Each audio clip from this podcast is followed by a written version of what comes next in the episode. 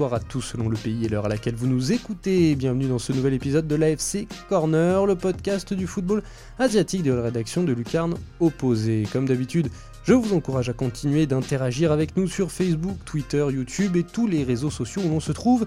Et bien entendu, je vous invite également à tendre l'oreille vers nos autres podcasts, tant additionnels, Bola Latina ou bien Efrikia. Retrouvez également l'essentiel des brèves du monde de Lucarne Opposé sur notre site lucarneopposé.fr, ça s'invente pas. Aussi, chers amis, sachez que le huitième numéro de Lucarne Opposé est désormais disponible, un numéro consacré aux idoles méconnues du monde Lucarne Opposé. Ces légendes d'Afrique, d'Asie et d'Amérique, d'Amérique, de toutes les Amériques, j'allais dire d'Amérique du Nord, d'Amérique entière, qui n'ont pas su ou n'ont pas pu se faire connaître de l'Europe. Pour celles et ceux qui souhaiteraient soutenir un peu plus concrètement le travail de Lucarne Opposé, il vous est possible de le faire via le site Utip dont le lien est dans la description de cet épisode, soit en nous faisant directement un don, soit en regardant une courte réclame dans son intégralité, ce qui ne vous coûtera pas un rond. Dans ce premier épisode de sa troisième saison, la FC Corner s'offre un sujet d'une légèreté éléphantesque, la survivance du football malgré les conflits présents ou passés. Et eh oui, rien que ça. Et pour cela, pour évoquer tout cela en tout cas, j'accueille Boris Ganem, preuve vivante que le Lucarne Opposé étend ses frontières puisque son domaine d'expertise n'est autre que le Proche-Orient. Comment vas-tu Boris? Bonsoir Simon, bonsoir à tous les auditeurs. Ça va très bien et toi? Ça va Très bien. Tu, tu, tu, es spécialisé de cette région parce que je, le vois à ton nom, hein, euh, tu, as des origines de cette région-là? Oui, voilà, en fait, euh, mon père est d'origine libanaise et donc euh, ne trouvant pas d'informations euh, sur le football arabe en, français, je me suis dit qu'il était temps de, combler cette lacune et donc euh, j'ai la chance de pouvoir écrire euh, pour Lucarne Opposé, donc sur le football du Moyen-Orient côté asiatique et, d'autres petits pays d'Asie dont on ne parle pas assez souvent. Si je ne me trompe pas, c'est à toi qu'on doit des superbes insides lors de la Coupe d'Asie aux Émirats. C'est bien ça. C'était le voyage d'une vie. Je me suis dit que j'allais supporter mon équipe nationale et découvrir d'autres euh, d'autres footballs. J'ai eu la chance d'assister à huit matchs. Donc euh, Liban, Arabie Saoudite, Liban, Qatar, Liban, Corée du Nord, Ouzbékistan, Turkménistan, Palestine, Australie, Palestine, Jordanie et Syrie, Jordanie. C'était euh, de très belles rencontres. Vraiment euh, une occasion inespérée de, de rencontrer euh, des supporters du monde du monde entier qui vibrent euh, au final pour la même chose. Bon après le niveau euh, en termes de niveau de jeu, c'était peut-être pas l'apothéose mais ah, il y a tellement d'autres choses à côté. Non, on n'est pas c'est pas de la Champions League mais c'est peut-être pas pour ça qu'on vient en finale. C'est plus pour supporter des équipes dont... déjà déjà pour le, le, le, côté culturel et puis ça reste du football de haut niveau donc tout de même. Ouais, c'est vrai. Ah, le Qatar, c'était du très beau football, ça, il n'y a rien à dire. oui, on en a suffisamment parlé sur l'AFC Corner et sur Lucarne Opposé de manière générale. Hein. On, vante les mérites sportifs, en tout cas, euh, de, de, de, cette équipe euh, qatari. Alors, pour reprendre un petit peu notre sujet euh, de cet AFC Corner, quand on pense conflit et Proche ou Moyen-Orient, la première nation qui nous vient à l'esprit en 2019, c'est bien entendu la Syrie, dont l'équipe Fagnon masculine a pourtant bel et bien disputé la dernière Coupe d'Asie en janvier 2019, où tu étais donc, et dont tu as vu des matchs, euh, et dont l'équipe est actuellement en course pour une qualification Coupe du Monde du 2022, et dont le championnat n'aura été suspendu finalement que lors de l'édition 2010-2011. Alors Boris, comment le football trouve son chemin dans un pays euh, ravagé par une guerre qui dure, on le rappelle, depuis 8 ans désormais, qui n'est pas terminée? Bah, le football a, malheureusement pris beaucoup de retard avec cette guerre. N'est pas que le football, au final, c'est tout le pays qui est revenu 20 ans en arrière. Il faudra probablement 20 ans pour qu'il se relève et pour qu'il retrouve euh, son, lustre d'antan. Et euh, malheureusement, en fait, le football a, a eu un, un, gros trou de 7 ans, durant lequel il y a eu très peu de championnats, enfin, il y a eu très peu de matchs joués en général. Euh, la situation avec l'État islamique qui contrôlait une bonne partie des provinces. Donc, il était relégué au second rang. Et, euh, même l'équipe nationale, c'était très compliqué de, de, mettre des choses en place. Il y avait heureusement les, les, joueurs expatriés ou qui ont grandi en Europe qui ont pu aider un peu l'équipe nationale, mais c'était euh, c'était une période très compliquée. Mais... Non, ils peuvent à peine se remettre depuis depuis un an ou deux. Oui, tu dis que ça, ça c'est, le, le, championnat a été très compliqué à, à, dérouler.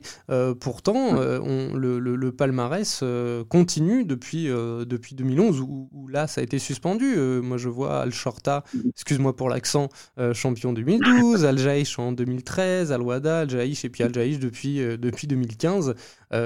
malgré tout, ils ont réussi tout de même à faire du football dans les endroits comment dire, encore viables, c'est-à-dire pas ravagés par les bombardements ou pas occupés par l'État islamique C'est ça, au final, c'était surtout des équipes de certaines villes, euh, on va dire encore sous, contrôle du régime, donc c'était l'attaquer ou Damas, où, elles ont pu survivre, mais certaines villes telles que Alep ou Ham, c'était beaucoup plus compliqué. Donc c'était des championnats soit restreints, soit, euh, éparpillés un peu n'importe comment. Donc, euh, on va dire que le plus dur est passé. Maintenant, euh, maintenant le championnat peut reprendre vraiment son cours avec des équipes entières, mais il manque encore beaucoup de financement afin que soit, ça soit viable. Oui, actuellement, donc le championnat a repris de manière plus euh, globale dans le pays depuis la chute de l'État islamique? Oui, c'est ça. Il y a encore quelques régions où le pays n'est pas sécurisé à 100%. Il y a des régions où il y a encore beaucoup de, de combats, tant avec euh, les les Turcs, les Américains ou, les dernières tâches euh, de l'État islamique.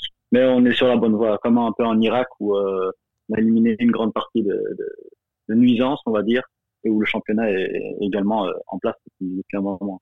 Bon, on, on, y viendra tout à l'heure, mais justement, quand on pense donc à, ce conflit, qui donc on a cette image des bombardements russes, américains, voilà, de, des bombardements de nations étrangères, mais c'est aussi une guerre civile, puisque, mm-hmm. puisque ma foi, il y a beaucoup de Syriens engagés bah, sous, avec l'armée de, du régime de Bachar el-Assad, mais il y a aussi des, une, armée opposante et l'État islamique qui est composé aussi en partie de, de, Syriens. Ça fait donc trois, trois organismes politiques, mais quand on pense plutôt aux opposants et euh, au régime de Bachar el-Assad, comment, comment les, les, clubs et même la sélection se placent vis-à-vis de ça? C'est la sélection du régime?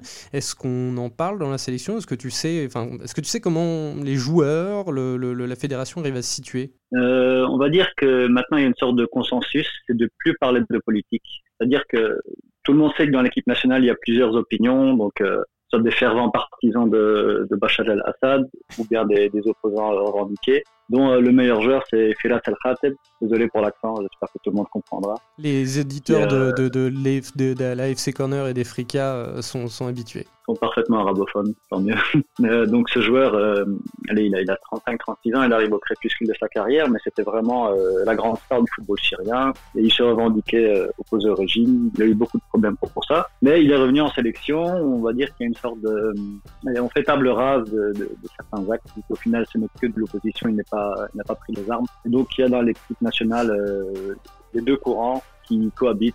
On ne parle pas de politique et tout le monde est impliqué pour la Syrie. Mais euh, dans le passé, au début de la guerre civile, il y avait un des tueurs syriens, Abdelbasset Sarout, qui avait pris les armes euh, dans les dans dans l'armée syrienne libre. Et, euh, donc par, par, après, il a eu beaucoup de problèmes, bien sûr, et lui n'est pas revenu en équipe nationale. D'accord. Et du coup, euh, aujourd'hui, puisque la Syrie, donc on l'a dit, a, représenté, bah, la Syrie a représenté sa nation à la Coupe d'Asie 2019, elle représente encore actuellement pour les qualifications à la Coupe 2022 au, au, Qatar. Quand on est euh, syrien, quand on est joueur syrien comme ça, du coup, on représente qui? Je sais qu'on ne parle pas de politique, mais au final, du coup, on représente qui? On représente son peuple, euh, on représente sa nation parce qu'au final, on va pas rentrer dans un débat politique, mais que les gens soient opposés ou soit avec Bachar, au final, ils sont pour la Syrie, une Syrie euh, en paix, euh, une Syrie où il n'y a pas de guerre. Donc, je pense que tous les joueurs, qu'ils soient d'un côté ou de l'autre, savaient que le football permettait de, réunir les gens au-delà de l'aspect politique. On joue pour la Syrie, on joue pour, pour oublier les souffrances, pour apporter un peu de joie au peuple, peu importe ses, ses penchants politiques. Malheureusement, la Coupe d'Asie n'a pas été très glorieuse pour, euh, pour les Syriens. éliminé au, à la phase de groupe. Ouais, premier tour, alors qu'ils avaient failli se qualifier à la Coupe du Monde 2018. Il a fait un, parcours remarquable qui s'était arrêté euh, face à l'Australie en barrage. là, vraiment, on sentait tout le pays derrière eux. Et on fera le parallèle avec l'Irak par après, vu qu'ils avaient gagné la Coupe d'Asie en 2007, un peu dans les mêmes conditions, donc une guerre civile atroce. Et cette victoire a permis de rapprocher tout le monde. Enfin, on voyait des Kurdes, des sunnites, des chiites, euh, chrétiens fêtés dans la rue, euh, un triomphe enfin, que personne n'attendait. Hmm. Et on imagine, bah tiens, bah justement pour parler un petit peu des, voisins, avant encore de parler de, l'Irak, mhm. euh, ou même d'ailleurs on peut en parler euh, de l'Irak, hein. l'Irak, pardon, c'est un exemple plus récent, euh, c'est un voisin de la Syrie, un voisin à, l'Est. L'Irak est même parvenu, eux, sont parvenus, les Irakiens, à, parvenu à, remporter la Coupe d'Asie 2007, malgré un conflit qui avait débuté bah, 4 ans plus tôt, en 2003, et qui n'allait s'achever qu'en 2011. C'est un cas à part l'Irak ou une preuve que le football, le sport, trouve toujours un, chemin selon toi? Ah, Je pense que ouais, y a beaucoup de, facteurs qui rentrent en jeu. Déjà, l'Irak est une terre de football. Euh, on ne se rend pas compte à quel point euh, les gens là-bas sont dingues de foot. C'était qualifié pour la Coupe du Monde en 86. Euh, il y a toujours eu des joueurs de talent là-bas qui étaient soit bloqués par, par le fils de Saddam Hussein, qui était Odaï, qui tenait les rênes de la fédération et qui a empêché le professionnalisme en Irak jusqu'à fin des années 80. Donc on est passé à côté de, de grands joueurs. Et au final, tu parles de, de, la guerre en Irak. Pour moi, elle n'a pas commencé en 2003. Elle a commencé dès l'embargo en fait, qui s'est mis en place euh, mhm. après la, dès la première guerre, du, Golfe. Voilà, c'est ça. Donc euh, à ce moment-là, déjà, c'était très difficile pour les Irakiens. Puis il y a eu l'invasion américaine qui s'est achevée à un certain moment. Et puis il y a eu euh, l'État islamique qui a, qui a fait un ami sur une grande partie du pays. Et malgré ça, malgré tous ces problèmes, on dirait qu'il y a une sorte de résilience au sein du peuple irakien de surmonter ces problèmes euh, par le biais du foot. Et donc ouais, ce, parcours en 2007, il était, incroyable. Euh, enfin, personne ne s'attendait à ce qu'une nation euh, déchirée, avec des joueurs éparpillés dans le monde entier, puisse, puisse remporter cette coupe. Mais comment, comment, comment on bâtit du coup une victoire comme celle de l'Irak en 2007 alors que du coup toutes les infrastructures sont ravagées, la fédération parfois j'imagine a dû perdre physiquement euh, des personnes. Euh, comment, on, comment on bâtit un, succès? Comment on, se, continue de vivre euh, le football d'un point de vue structurel? Ah, Ça, c'est une, très bonne question. je vais faire le parallèle avec le Yémen maintenant, qui est dans une situation tout aussi épouvantable. En guerre contre l'Arabie Saoudite. C'est ça. On fait avec des bouts de ficelle, en fait. Des fois, on peut compter sur euh, des réseaux alliés. Donc, les Irakiens avaient quand même quelques alliés dans la région qui leur ont permis de, bénéficier des infrastructures telles que euh, l'Iran ou Bahreïn ou la Turquie. Donc, ils ont pu au moins rassembler des joueurs euh, qui jouaient dans des championnats tout aussi divers. Mais curieusement, le championnat était encore là, même si c'était, il était réduit à peau de chagrin et avec des, des obstacles qu'on ne s'est même pas imaginé en Europe. Quoi. Mmh et, comment, bah, pour revenir à ce problème d'infrastructure, du coup, comment, comment on s'entraîne, comment on, comment on travaille en sélection quand, quand on n'a peut-être pas d'endroit pour travailler en sélection? Euh, Ça, il faudrait être dans les arcanes du, des, fédérations, malheureusement, c'est pas mon cas. Mais euh, je sais qu'ils trouvent toujours des solutions, euh, que ce soit via des clubs. Il n'y a, a, pas vraiment en fait de centre national comme euh, comme en France on a Pierre Fontaine. Là-bas c'est c'est un peu la débrouille. Je vais faire un parallèle avec la, situation des, des, joueurs professionnels, par exemple au Liban, où euh, très peu au final gagnent leur vie uniquement via le football. C'est sont souvent semi-professionnels. Encore aujourd'hui? En Syrie aussi. Encore aujourd'hui, il y en a beaucoup qui qui touchent un, un revenu très faible. Des fois, ça va de 500 dollars. Quoi. 500 ah dollars au Liban, c'est pas toujours euh, évident pour vivre avec, sauf si vous êtes une grande star ou un joueur étranger euh, d'un pays renommé, vous pouvez euh, toucher un salaire sympathique, on va dire. Mais chez nous, on dit que le football n'apporte pas le pain. littéralement, il faut, il y a beaucoup qui ont un travail sur le côté. D'accord. Bah justement, tu en parles du Liban, hein, voisin au sud, ce coup-ci de la Syrie, qui a connu un conflit majeur entre 1975 et 90. comment s'en est sorti le, le, comment on s'en sort au niveau sport, au niveau football euh, d'un conflit aussi long après pour comment dire pour reconstruire comment on reconstruit le, football euh, dans, un pays qui a été ravagé aussi longtemps par un conflit ben, oui comme tu l'as dit le, conflit euh, était très très long c'était une quinzaine d'années et on va dire qu'il a il a refaçonné l'image du Liban tant à l'extérieur qu'à l'intérieur tout est lié quelque part à la guerre et à ses conséquences donc, euh, on ne le rappellera jamais assez, mais c'est une guerre sectaire où tout le monde était contre tout le monde. Les alliés d'hier étaient les alliés de demain. On se battait entre musulmans, entre chrétiens, entre druzes. Tout le monde était impliqué. C'était une soupe pas possible. Et du coup, en fait, au, lendemain de la guerre, il euh, faut se rendre compte qu'on a un État très faible et des partis euh, politiques très puissants et des communautés surtout très puissantes parce que le Liban est... De par le monde, il y a une très grande diaspora. Exactement, voilà mais le, la politique libanaise est basée sur, le, sur les communautés religieuses, en fait, ethnico-religieuses. Donc chaque, euh, chaque communauté a un représentant qui a un rôle spécifique. Donc, par exemple, le président doit être chrétien maronite, le président, le premier ministre est musulman sunnite et le président du parlement est chiite. Enfin, c'est compliqué. On dit souvent que si, si vous avez compris la politique libanaise, c'est qu'on vous l'a mal expliqué. Je trouve que c'est vraiment le cas. Et donc, au lendemain de la guerre, il y a une sorte de vide, il n'y a plus rien dans le pays, il faut tout reconstruire. Et il y a parmi, euh, parmi les acteurs, euh, soit de la guerre, soit de l'après-guerre, il y a par exemple euh, Rafik Hariri, qui est décédé en 2005 dans l'explosion de sa voiture et qui dirige le qui dirigeait le parti Mustaqbal donc c'est le courant du futur et qui était un parti à, un parti sunnite donc qu'il a racheté en fait soit racheté, soit investi dans certains clubs comme euh, Al-Ansar et Al-Nejme. Ça, on va revenir après sur, euh, sur ce club-là. Et on a fait une super puissance dans les années 90. Euh, et par ailleurs, d'autres d'autres communautés ou partis politiques ont investi d'autres clubs. Je pense à Al-Ahed, qui est le club soutenu, soutenu officieusement par le Hezbollah, mais même si c'est encore un peu plus compliqué.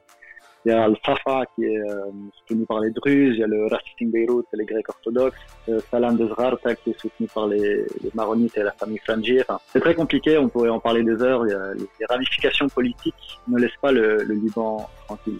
D'accord, donc euh, les, les, ramifications politiques comme ça, le plus grand pluralisme politique du pays et communautaire, euh, fait que le, football est encore pris euh, en otage euh, par cela? Ouais, tout à fait, tout à fait. mais au final, le football n'est que le reflet de, du pays. Hein. Il y a des tensions encore vives et des immobilismes politiques dus à des, des situations aberrantes. C'est du clanisme des fois plus qu'autre chose. Et pour moi, ça empêche le, Liban d'avancer. Il y a une grande défiance des, des Libanais par rapport à l'État. C'est des gens qui n'ont jamais pu compter que sur eux-mêmes pour se construire. Donc euh, voilà, il n'y a pas d'argent public investi dans le, football. les, les, clubs ne peuvent pas compter sur des recettes importantes, euh, tant au niveau du, merchandising que de la billetterie. Donc souvent, ce sont soit des riches entrepreneurs qui, s'en les accaparent, ou bien c'est les partis politiques qui en profitent pour, euh, pour faire de la publicité à travers le club. D'accord, bah, tu, tu, parlais, donc euh, tu, tu, tu, as cité le club du Nejme SC. Euh, dans Efrika, on avait fait un, double, euh, double épisode, double podcast sur l'exposition Foot et Monde Arabe qui se déroulait à l'Institut du Monde Arabe à, Paris. Et il y avait une partie consacrée au Nejme, justement, SC. Est-ce que tu peux nous, nous, expliquer pourquoi ce club est si particulier au Liban? Ben, Écoute, c'est un peu ce que je disais, c'est que dans l'après-guerre, chaque chaque club était rattaché, on va dire, à, un parti politique. Et déjà, même certains avant la guerre. Et le Nejme, en fait, a, toujours fait la, promotion d'un multiculturalisme. C'est un club extrêmement populaire encore maintenant, tant parmi les, sunnites que les chiites, que, les druzes et que les arméniens. Enfin, il y a une fanbase extrêmement grande, déjà au fait de ses nombreux succès. Et puis, euh, Pelé est venu dans les années 70 euh, jouer un match avec le Nejme, donc euh, faut se rendre compte de l'importance de Pelé qui débarque au Liban à ce moment-là. Enfin, ça devait être euh, quelque chose d'incroyable. Et euh, il y a beaucoup de Libanais qui, se remémorent avec nostalgie justement cette époque où, tout le monde pouvait supporter un club, peu importe sa confession, sans que ça devienne des dérives sectaires. Mais par après, donc après la guerre, euh, la famille Hariri a quand même investi des, billes dedans. Donc même si le club n'est pas officiellement sunnite, on va dire qu'il commence à y avoir une tendance à, à, vouloir séparer un peu les, les fans des autres confessions. Donc il y a une résistance euh, au sein de certains fans qui réclament le, retour de Omar Rando, donc qui était le précédent euh, propriétaire et qui lui faisait vraiment l'éloge du multiconfessionnalisme qui, qui est à la base l'image du Liban et qui a apporté autant de, de joie que de peine malheureusement. Hmm.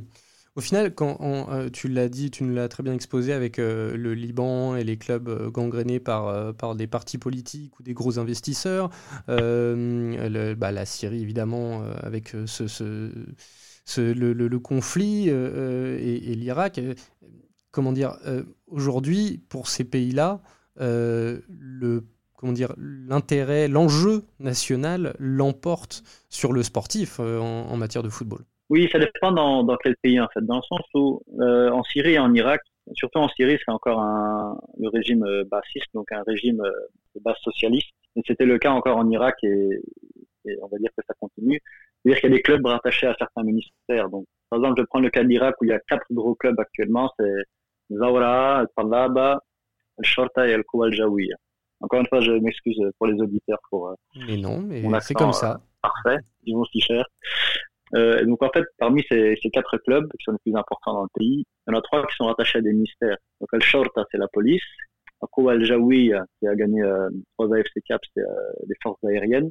Mm. Et par là, c'est le ministère de l'Éducation. Donc c'est souvent des ministères qui sponsorisent. Il y a aussi Al Naft. Donc, tous les clubs qui commencent par Al Naft, c'est euh, les industries du pétrole, qui sont situées un peu partout dans le pays. En Syrie, on a pareil, on a aussi Al Shorta, on a Al Jaish qui représente euh, l'armée. Donc euh, ouais, là aussi, c'est encore plus imbriqué qu'au Liban, où au final, ce sont des, des, des manœuvres euh, allez, politiciennes plutôt que, plutôt que des, des structures d'État. Mais en Irak, ça commence à, ça commence à changer.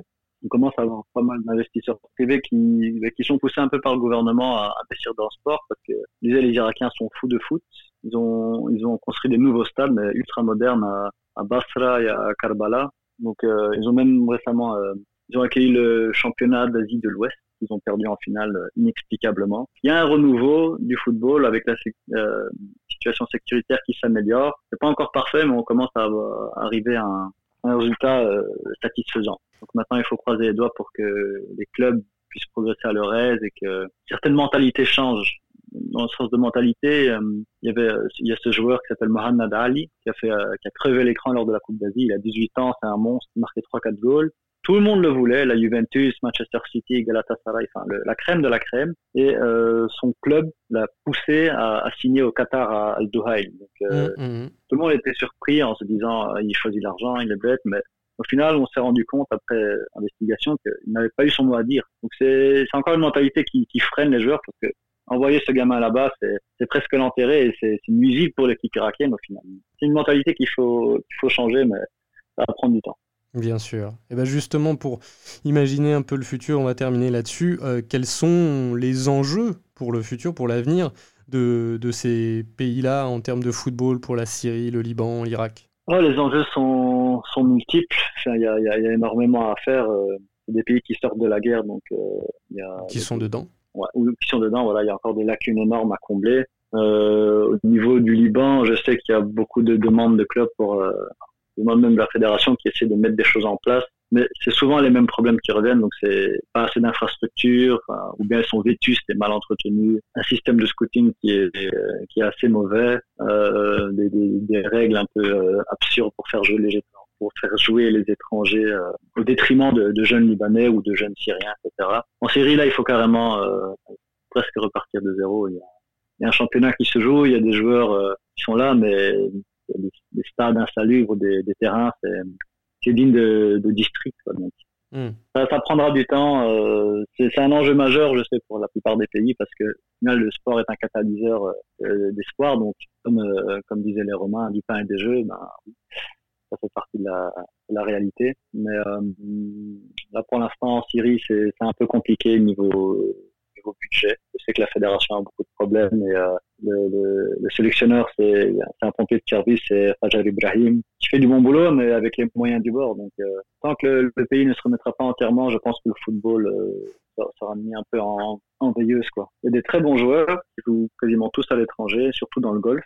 Et eux, ils peuvent encore euh, apporter l'espoir de, de, de, se qualifier pour la Coupe du Monde. Enfin, on va suivre les prochains matchs avec attention, mais euh, localement, localement, ça va être difficile. D'accord. Finalement, le pays où, où, où il y a le plus d'avancées, enfin où c'est encore c'est l'Irak. Malgré euh, les histoires avec euh, l'État islamique, a, des clubs très puissants dans lesquels il y a eu beaucoup d'investissements. Donc, euh, je parlais de Koual Jaoui qui a remporté trois compétitions continentales de suite. Il y a le Zaura qui, qui a débuté en, AFC Champions League et ils ont fait quelques sports épatants.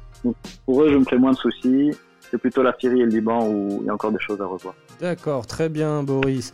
Donc on, on, conclura en se disant que voilà, le trou, football trouve toujours un chemin, mais c'est parfois euh, au profit, euh, quand il trouve un chemin, c'est parfois au profit de, de, gens parfois pas toujours bien intentionnés. Mais l'Irak montre qu'il euh, y, y, a toujours euh, certains espoirs. Et eh ben écoute, merci Boris. Ton, ton, ton accent t'a légèrement trahi. Il y a eu un petit 70 et un petit goal aussi. Il va marquer, il a marqué des goals. Donc voilà, nos, ouais, auditeurs attentifs euh, auront remarqué que tu es belge puisque tu vis à Bruxelles. Merci beaucoup Boris. Merci Simon, bonsoir à tous. Merci, on te retrouvera bien très bientôt dans, dans l'AFC Corner pour, pour parler de, de ces pays-là. Merci à tous avec de plaisir. nous avoir... Eh bien oui, avec plaisir pour nous aussi. Merci à tous de nous avoir suivis pour ce nouvel épisode. N'oubliez pas de venir nous solliciter sur les réseaux sociaux et quant à moi, eh bien je vous dis à très bientôt pour un nouveau numéro de l'AFC Corner. Salut les amis